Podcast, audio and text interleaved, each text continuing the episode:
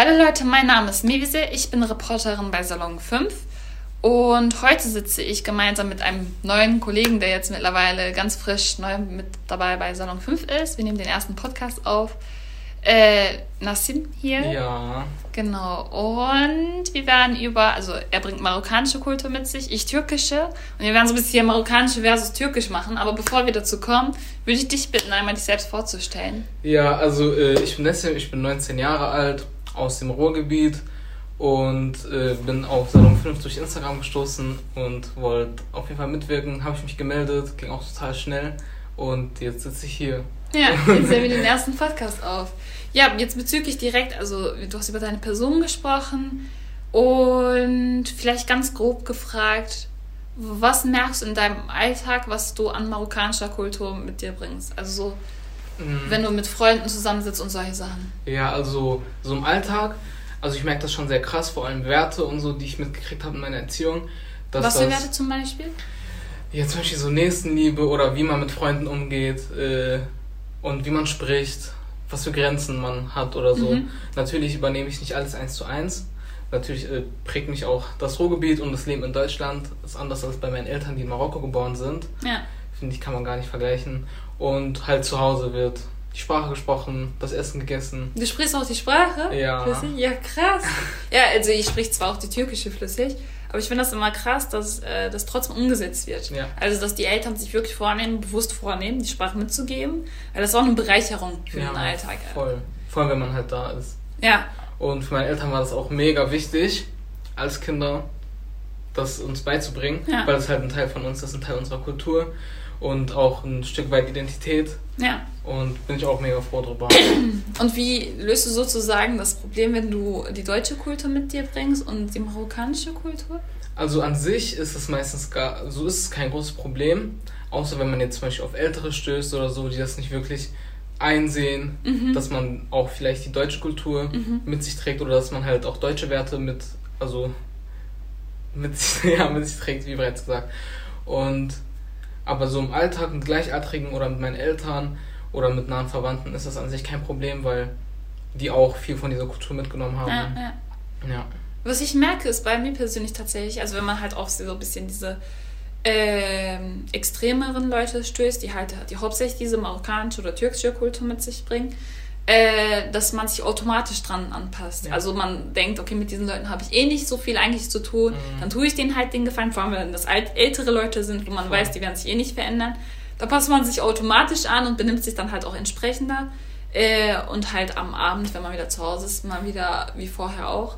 Das ist man ziemlich flexibel und das ist auch ziemlich praktisch. Auch im Alltag zum Beispiel. Wenn du Bock hast, bist du mal Deutscher. Wenn du Lust hast, bist du mal marokkanischer. Und es funktioniert halt. Und man, also ich habe mal mit jemandem drüber gesprochen gehabt und voll viele Sp Leute sprechen darüber, dass das doch anstrengend sei, dass es mehr, mehr Kultur oder mehr sprachlich aufzuwachsen. Aber der Typ hat dann gesagt gehabt, ihr habt eigentlich zwei oder wenn nicht sogar mehr Brunnen, von denen ihr schöpfen könnt und halt von, Mega. ihr könnt das Beste halt daraus ziehen. Mhm. Also das sehe ich genauso, also ich sehe es voll als Bereicherung, gar nicht jetzt irgendwie als Hindernis oder ja. so, weil ich ja von beiden komplett alles mitgekriegt habe und auch äh, da ich jedes Jahr nach Marokko geflogen bin, mehrmals sogar. Und äh, ich halt auch das Leben dort kennengelernt habe ja. und das Leben hier, habe ich halt diesen direkten Vergleich. Ja. Und äh, das ist halt mega eine Bereicherung, finde ich. Dass man halt, also ich schätze das auch voll und das kann man halt im Alltag voll anwenden, zu seinem Vorteil auch. Mhm. Und ja. Findest du dich in Marokko wohl? Ja, voll. Also als Kind nicht so, Aha, aber warum? ich weiß nicht, das war alles so so altmodisch, zum Beispiel, wenn wir zu meinem Opa oder zu meinen, also zu meinen Großeltern gegangen sind und ähm, da muss man einfach still sitzen oder ah, halt, ja. man durfte jetzt halt nicht so, also ich konnte jetzt auch nicht einfach raus oder so. Also eigentlich schon, aber sagen wir jetzt mal, wir sind zu Besuch bei dem Onkel meines Vaters oder so, mhm. in irgendeinem Dorf, wo ich noch nie war zum Beispiel. Dann sitze ich da einfach und da sitzen wir sechs, sieben, acht Stunden. Ja. Ich muss halt daneben sitzen, wahrscheinlich noch mit irgendwelchen Kindern, die ich nicht mehr abhaben kann. Ja. Und äh, so, also ich habe das als Kind, würde ich sagen, sehr eingeschränkt gesehen. Ich habe eher das mhm. Negative als das mhm. Positive gesehen. Aber je älter ich werde, desto mehr nehme ich von der Kultur mit und desto bewusster nehme ich das auch alles wahr. Mhm. Äh, auch, dass ich mich halt in meiner Freizeit sehr viel damit beschäftige, mit der Kultur und äh, dem Wandel der Kultur. Und also mittlerweile also ich habe auch gemerkt, jetzt durch Corona fehlt mir das mega, mhm, weil ich ja jetzt mhm, letztes Jahr nicht mhm. äh, dort gewesen bin. Und es ist halt ein Teil von mir. Also ja. ich identifiziere mich voll damit. Ja. Aber wie ist das, wenn du dort bist? Merken die Leute, die halt wirklich 100% Marokkaner sind, merken die, dass du Deutsch bist? Ja, halt voll. Also ich glaube, ja, hier bin ich der Marokkaner, da bin ich halt der Deutsche, ne? Ja. Das halt, ich glaube, das ist oft so, zum Beispiel in der Türkei habe ich das auch mitgekriegt, ja. von zum Beispiel äh, türkischstämmigen Freunden von mir. Und ähm, ja, also allein schon, egal wie fließend ich die Sprache spreche, man hört es, glaube ich, trotzdem raus. Ja. Und äh, also zum Beispiel so mit Sprichwörtern oder so Begriffe, die man halt im Alltag benutzt. So, ich bin ja nicht damit groß geworden. Also ja. schon, aber nur halt von meiner Familie. Ja. Jetzt nicht draußen in Läden, wenn ich einkaufen gehe, wenn ich im Bus fahre. Und ich glaube, auch mein Verhalten, also meine Verhaltensart oder mein Verhalten halt, das ist halt schon anders wie von denen, die dort aufgewachsen sind, weil ja. ich halt auch in so einem Kultur-Hotspot groß geworden bin, mit verschiedenen Kulturen ja, ja, und von allem so ein bisschen was mitgenommen habe, was halt dort nicht der Fall ist, sind halt Marokkaner. Mhm. So. Und du hast halt auch nur Marokkaner in deiner Umgebung, mhm. nur Marokkaner in deiner Klasse. Ja. Äh, ich kann das halt so unterschreiben, auch bei der türkischen. Also es ist eins zu eins so. Wir haben tatsächlich auch einen Begriff dafür. Ähm, beispielsweise für diese Mehrsprachigkeit. Mhm was bei uns das Problem ist, auch bei meiner Schwester beispielsweise, dass wir beide Sprachen miteinander manchmal vertauschen. Also wir haben innerhalb eines Satzes dann beide Sprachen ja. plötzlich mit drin. Und dann heißt es bei uns Türkmanja. Also Al Almanja ja. ist dann halt das Deutsche ja. und dann das äh, Türk ist dann das Türkische und Türkmanja heißt das dann. Aber das triggert halt die Älteren, wenn die das hören. Vor allem, wenn die Älteren dann vielleicht kein Deutsch verstehen, dann verstehen diesen deutschen Part mhm. nicht und andersrum verstehen die dann den türkischen Part nicht. Und dann ist das so ein halber Satz, der da offen liegt aber auch bei der Kultur. Also beispielsweise, äh, mich schätzen tatsächlich einige vom Aussehen her eher marokkanisch oder ägyptisch ein als mhm, türkisch. Voll. Dann, dann, bin ich in der Türkei plötzlich der Ägypter. Und ich so, hey Leute, ich verstehe eure Sprache. Was wollt ihr? Also dann lästern die auch manchmal auf Türkisch, dann ist es praktisch türkisch zu können. Dann erwähne ich das nochmal auf Türkisch. Hey Leute, ich bin auch türkisch. Also hört mal auf. Und, äh, aber dadurch ergeben sich auch Möglichkeiten, neue Freundschaften einfach zu schließen und einfach voneinander auch zu profitieren, wirklich tatsächlich. Also ja, ich glaube, wir beide sind da halt Menschen, die halt voll das Potenzial in jedem Menschen sehen und mhm. versuchen alles auszuschöpfen. Und durch halt äh, die doppelte Kultur hat man eine größere Gesellschaft und mehr Menschen ja. und mehr Möglichkeiten, Potenzial zu schöpfen. So.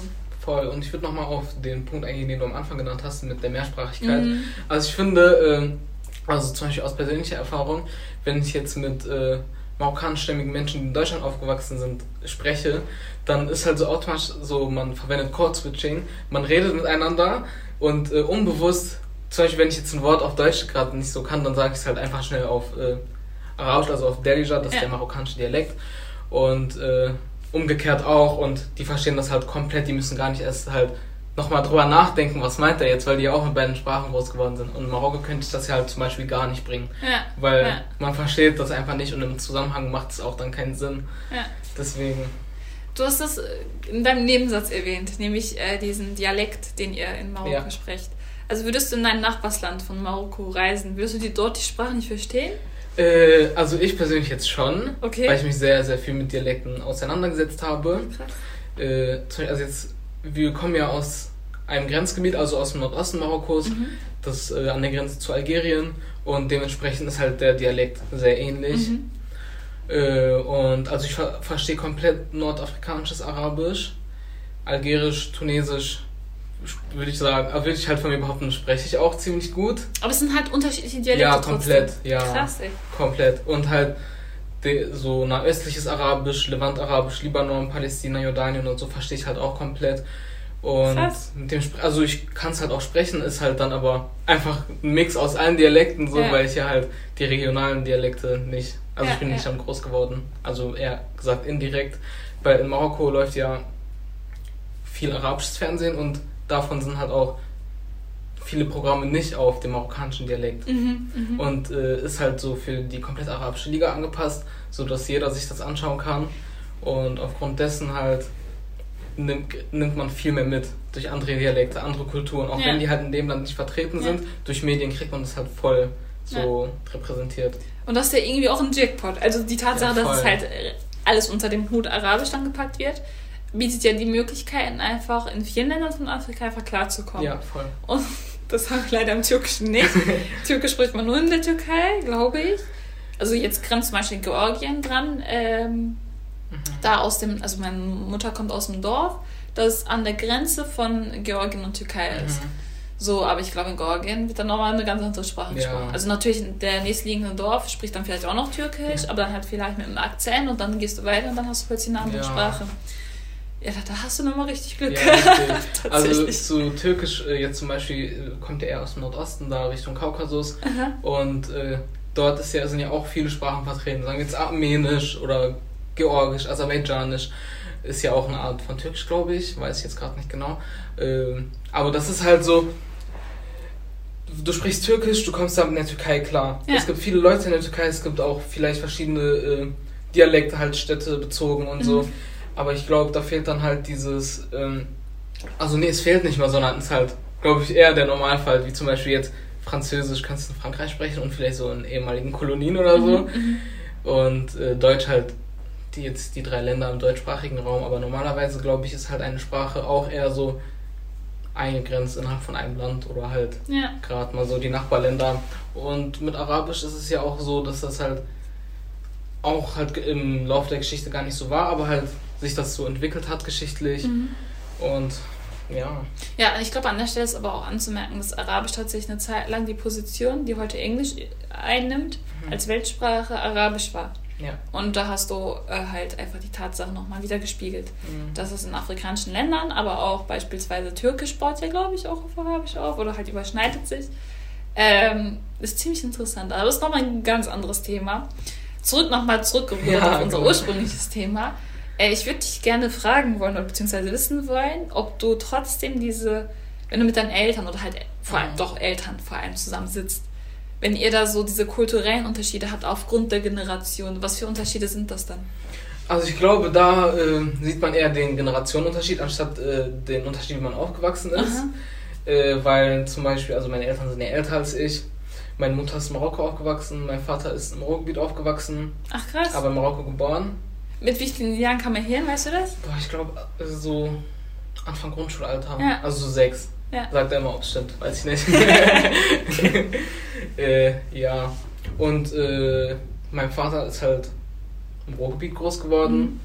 Habe ich, glaube ich, schon erwähnt. Und deswegen ist seine Sicht nochmal ein bisschen anders als die von meiner Mutter, würde ich sagen. Und. Ja, also meine, bei meinen Eltern ist es nochmal ein bisschen komplizierter. Meine Mutter hat Pädagogik studiert und äh, da bringt sie plötzlich Ideen mit, wie beispielsweise, dass äh, sie ihre Kinder ohne Handy äh, bis zum 18. Lebensjahr ungefähr, also bis zum Abi, mhm. ähm, aufwachsen lassen möchte. Aber es ist halt nochmal etwas, was pädagogisch beeinflusst ist. Aber ich ja. glaube, die Tatsache, vor allem bei solchen Menschen, die halt so richtig weltoffen sind, äh, dass man halt etwas Neues lernt, sorgt dafür, dass sie das mit ihrer ursprünglichen Kultur mhm. mit in äh, Bezug nehmen, weil diese dass das durchgezogen wird, diese Regel, hängt ja auch ein bisschen mit, diesen, mit dieser türkischen Autorität auch zusammen. Ja, und äh, da sind wir auch aneinander ziemlich oft geraten, auch regelmäßig. Jetzt mittlerweile habe ich mein Abi, habe ich mein Handy bekommen, hat sich das Problem so gelöst. Aber es gibt halt so beispielsweise Thema Ausziehen. Jetzt muss ich mir auch überlegen, okay, wo studiere ich, was mache mhm. ich? Und wenn es zum Thema Ausziehen kommt, wenn ich sage, ich möchte vielleicht in Berlin studieren, dann reibt sich da einiges wieder. Ja. Natürlich hat man das auch in deutschen Familien, also typisch deutschen Familien. Äh, aber ich glaube, das ist so bisschen einfacher, würde ich mir erlauben zu sagen, Voll. das zu lösen. Oder halt, dass man keine Ahnung, nicht so lange draußen sein mhm. soll und äh, frühzeitig nach Hause kommen soll, dass da draußen nichts passiert. Aber ich glaube, das ändert sich äh, von Generation zu Generation. Also man, ich beispielsweise sage dann in dem Moment, was soll da schon passieren? Ja. Ähm, vor allem, wenn dann man mit Freunden unterwegs im Garten von einer Freundin sitzt. Mhm. So, was soll da bitte passieren? ähm, aber natürlich verstehe ich das auch. Meine Mutter sagt zwar, wenn du Mutter bist, bist wirst du selber checken. Ich so, ja, ja, kommt schon. ähm, ja, ich weiß nicht, was, also ob das ein direkter Bezug auf die Kultur ist mhm. oder halt dieser Mutter-Tochter-Konflikt oder Mutter-Kind-Konflikt. Oder halt einfach, dass äh, sie eben in dem Bereich sich speziell ausgebildet hat, in dem Sinne dann Pädagogik ich glaube, da kommt einiges zusammen und dann diese Kombination ist manchmal echt anstrengend, ja. muss ich schon sagen. Jetzt, wo du äh, ein paar Sachen erwähnt hast, fällt mir das auch leichter, äh, Beispiele zu, äh, zu nennen. Also zum Beispiel, da merkt man krassen Meinungs, äh, also krasse Meinungsverschiedenheiten, wenn zum Beispiel ums Thema Ausziehen geht, ja. ums Thema vielleicht woanders übernachten oder so. das zum Beispiel bei meinen Eltern geht gar nicht so. ähm, zum Beispiel, also wenn ich jetzt mit meinem Freund übernachten will oder so, oder bei keine Ahnung wem, sagen wir jetzt, ich will bei meinem Cousin übernachten, das würden die noch erlauben, Ja. aber wenn ich jetzt sage, ja, ich will bei einem Freund übernachten, dann müsste ich erstmal zehn Jahre überreden, aber dann würden sie trotzdem Nein sagen, so. Ja. Und ich weiß nicht, ob das an der Kultur liegt oder einfach, weil die sich Sorgen machen, aber ich glaube mittlerweile mit 19 machen Ja, wieder das so liegt hundertprozentig in der Kultur. Ja, also voll. wirklich. Also bei, ich kann mich wirklich an dieses Bild noch erinnern. Ich bin in der Grundschule, eine Freundin hat Geburtstag. Mhm. So typisch deutsche Freundin. Und wir waren so eine Clique, da waren halt auch noch weitere Deutsche mit drin und dann war ich da halt auch mit drin. Kam auch mega gut zurecht, also es war so gar kein Problem, man Ja. hat voneinander profitiert und so weiter, so am Rand erwähnt. und da hat sie uns alle eingeladen zu einer Übernachtung, einen Tag, das, also dass man halt äh, gemeinsam feiert an dem Tag und dann halt übernachtet, am Morgen sich dann wieder verabschiedet so. Und das ist halt innerhalb von Gladbeck. Gladbeck ist eine kleine Stadt, das ist innerhalb von Gladbeck, was soll, also wer ist Düsseldorf, würde ich vielleicht noch da einige Zweifel verstehen, Ja. dass die Kinder vielleicht dann nachts rausgehen und irgendwas passiert. Wir sprechen von Gladbeck. Alle deutschen Kinder waren da letzten Endes da gewesen. Ich habe zu Hause einen kleinen Krieg gefühlt, dass ich da unbedingt auch hin möchte. Und am Ende war es nicht. Also da war die Aussage, du kannst halt so lange bleiben, aber Ja. nachts wirst du abgeholt. Ja, sonst So. hast du im Bett Hause. Ja. Diese Aussage immer, Ja. ja. Oder ja, mit dem Rausgehen auch. Zum Beispiel, meine Eltern sind gar kein Fan davon, zum Beispiel viel zu lange draußen zu bleiben oder so. Oder wenn, dann, dass sich das in Grenzen hält. Ja, Und das kann ich auch verstehen. Und ich glaube, das ist jetzt nicht äh, so exklusiv nur für Eltern mit Migrationshintergrund. Aber ich glaube, dass das da schon eher auftritt. ja ich glaube schon. Also vor allem, wenn, ich glaube spätestens dann, wenn so beide Kulturen Mhm. aufeinandertreffen, im Sinne von, wenn dann eine, äh, wie nennt man das, so eine Mischkultur-Ehe entsteht. Ja. Meine, meine jüngste Tante hat tatsächlich einen Deutschen geheiratet. Davor beispielsweise die zweitjüngste äh, türkische Tante eben hat einen Marokkaner geheiratet. Also bei Mhm. uns ist das Ja. auch mein Opa beispielsweise, der hat das ja letzten Endes toleriert. Ähm, aber man merkt tatsächlich spätestens dann, als jemand, der deutsch ist und einen heiratet, dass es da trotzdem diese kulturellen Unterschiede gibt. Ja, ich glaube, man sollte vor allem mit einem solchen Menschen im Podcast sprechen, mit was für äh, Vorurteilen damit man begegnet ist oder was für Vorurteile man da vielleicht im Kopf hatte, aber letzten Endes sich nicht so ergeben hat. Mhm. Aber ich glaube, die Sachen, äh, die man miteinander vergleichen kann, unterscheidet sich von Familie zu Familie. Ja, voll. Also würden wir von einer Familie sprechen, die halt äh, ein bisschen strenger die Familie aufzieht oder halt von mir aus lockerer, wird der vielleicht eine ganz andere Geschichte da erzählen. Glaube ich auch. Also äh, zum Beispiel in meiner Familie gibt es auch interkulturelle Ehen. Mhm. Aber in der marokkanischen Kultur habe ich das Gefühl, dass das total ein Tabuthema. So, du bist Krass. Marokkaner, du heiratest eine Marokkanerin. So. Und ähm, Aber auch, also auch marokkanische Familien in Deutschland. Ja, voll. Ich glaube da eher. Also äh, in Marokko ist das, glaube ich, jetzt wird nicht mal so krass drauf geachtet, weil du bist halt nur von Marokkanern umgeben Ja, ja. und dann ist halt eine Ausnahme so und da in Marokko, also in Deutschland ist es ja nochmal so, man will seine Kultur beibehalten Ja. und man denkt dann so, ja, wenn jetzt meine Tochter, sagen wir jetzt mal einen Deutschen heiratet, Ja. die Kinder wachsen komplett deutsch auf und wir Ja. haben als Großeltern versagt oder als Eltern versagt oder so. Und ich glaube, da merkt man noch von den Generationsunterschied. Und ähm, ja, also das Marokkaner, also ich glaube, das marokkanische Volk ist ein Volk, das sehr, also ich würde nicht sagen altmodisch denkt, aber in vielen äh, Sichten schon. Zum Beispiel halt das mit dem Heiraten. Ja, Also ich glaube, für einen Deutschen jetzt wieder zum Beispiel, dass, wenn ich jetzt wieder diesen Vergleich nehme, wäre das halt viel leichter, eine, also eine andere Nationalität zu heiraten, Ja. als vielleicht für ein paar Marokkaner. Also viele Eltern lassen sich am Ende doch überreden, aber bis man halt dort ankommt, ist es ein ja langer das Weg. dauert, das ist ein Prozess, ja. Äh, Leute, also von den Zuhörern, wenn ihr auch solche Erfahrungen habt oder ganz im Gegensatz sagt, okay Leute, ihr labert da Mist, bei uns gab es so eine Geschichte, dann schreibt uns eine Instagram. Äh, Also hat mich mega gefreut, hier zu sein, war mein erster Podcast. In Ja. Zukunft kommt, kommt auf jeden Fall mehr. Da könnt ihr euch die App runterladen oder auf Insta folgen, Ja, damit ihr immer am auf dem Laufenden bleibt. ja, das war's von uns und wir sagen Tschüss. Bis zum nächsten Mal.